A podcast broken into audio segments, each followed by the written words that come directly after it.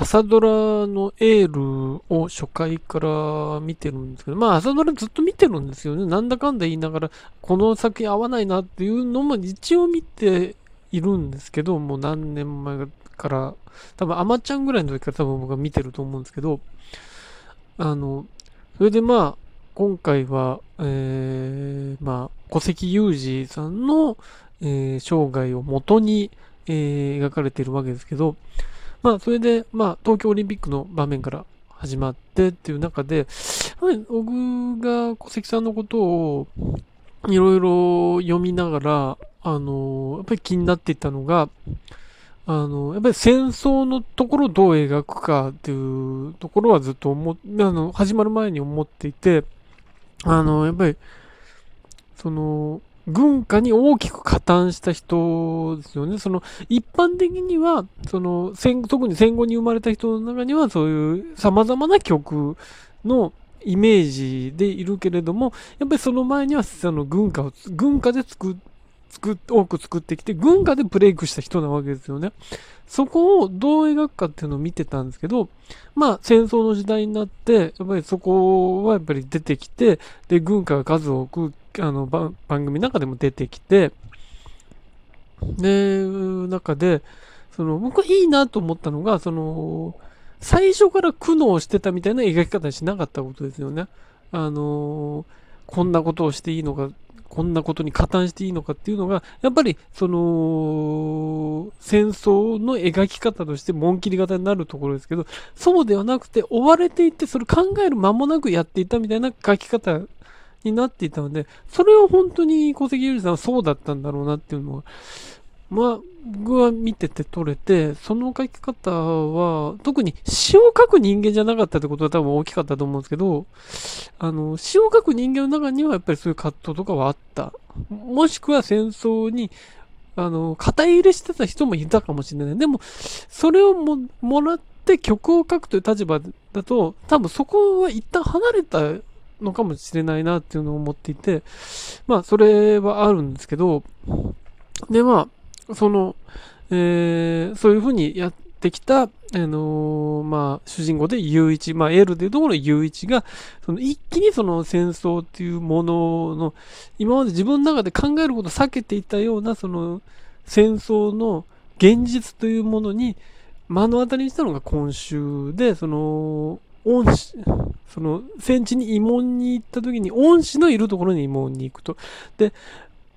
でその恩師とそこにいるあの楽器を使える人たちと一緒に、えー、曲を演奏しようってなったそのとこ矢先に敵襲に遭いで恩師が撃たれでその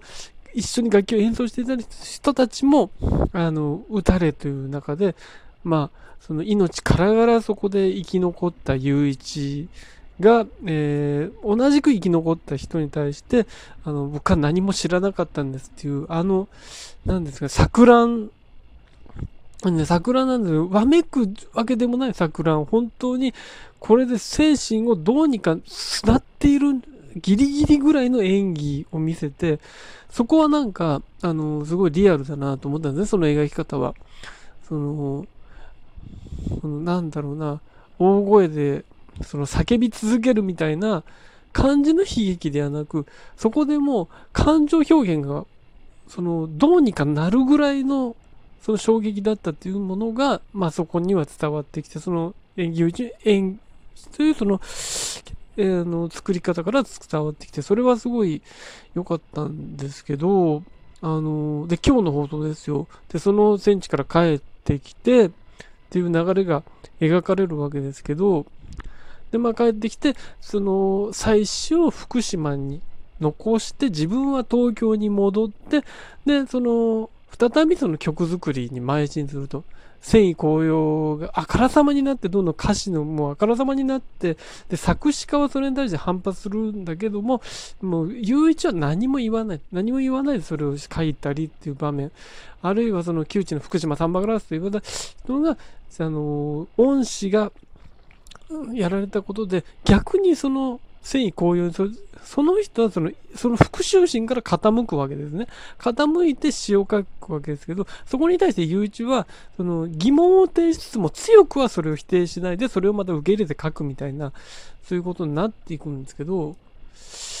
あのそこからの展開が、で、そこから、で、まあ、その、妻の家族の、い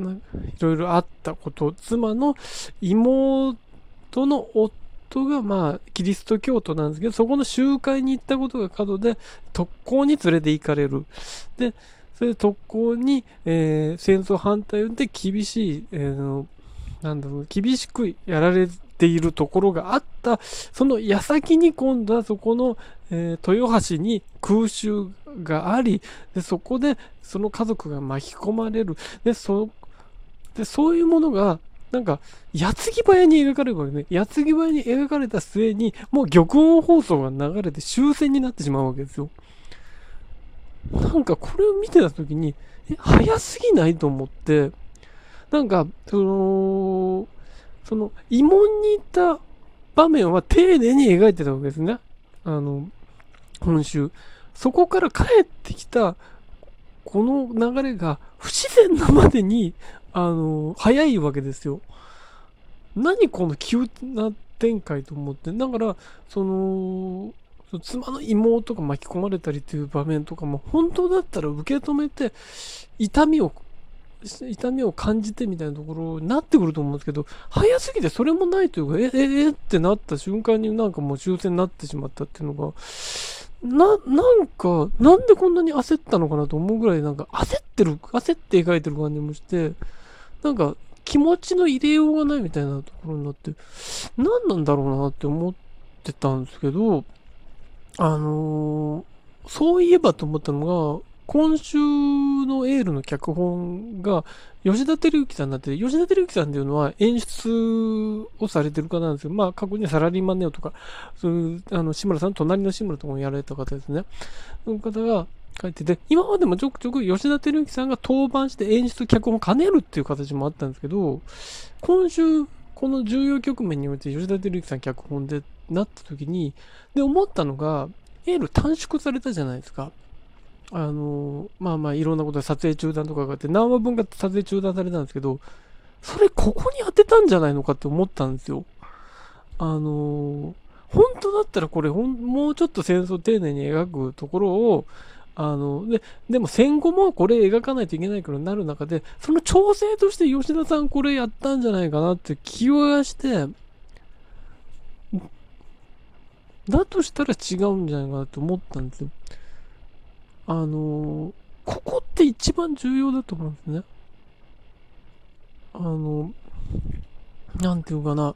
その、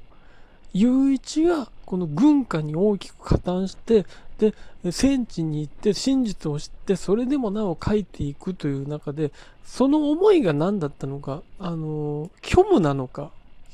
表情として僕虚無なんだろうなって思ったんですけど、それも絶望なのか、この世の中にそういう書きながら絶望していたのか、そこに後ろめたさではない、もっとそこを超えたものがあったのか、諦めに近いものだったのかっていう、そこの表情がもっと描かれることによって、その、そこから戦後復興に向けて、じゃあ自分が何ができるんだっていうことにつながっていくと思うんですけど、そこの描き方があまりにも急なので、ちょっとここから見ていくときに、多分その節々でそういう言葉が出てくるんだと思うんですけど、だとしたらこの戦争の真っ只中において、ある程度そこは、あの、描かれるべきだったと思うんですけど、まるで何かもう戦争を描くことを、なんか、これ以上は重くなるなと思ったのか、これ以上は辛くなるなと思ったのかわかんないですけど、だとしたら、戸籍有事を描く意味がないんですよ。この、この戦地を経験してもなお戦争、戦争が終わる直前まで書き続けた、もう悲惨なあからさまなものまで書き続けたっていう戸籍有事を描く意義がないわけですよ。そうじゃないと伝わらないものがたくさんあるわけで、なので、なんで今日こんなに、しかも、木曜日に終戦まで行く必要があったのか、せめて金曜日があるわけですよ。明日の金曜日があるから、金曜日までそれを2日あるだけで随分違うと思うんですけど、なぜこんなにその戦地からの流れを急にしたんだろうなっていうのは、ちょっと疑問なんですけどね、ここが本当に、こここそ丁寧に一周ぐらいかけて描くところだったんじゃないかと思うんですけど、そこら辺吉田照之さんがどう考えたのかっていうのはちょっと知りたいですね。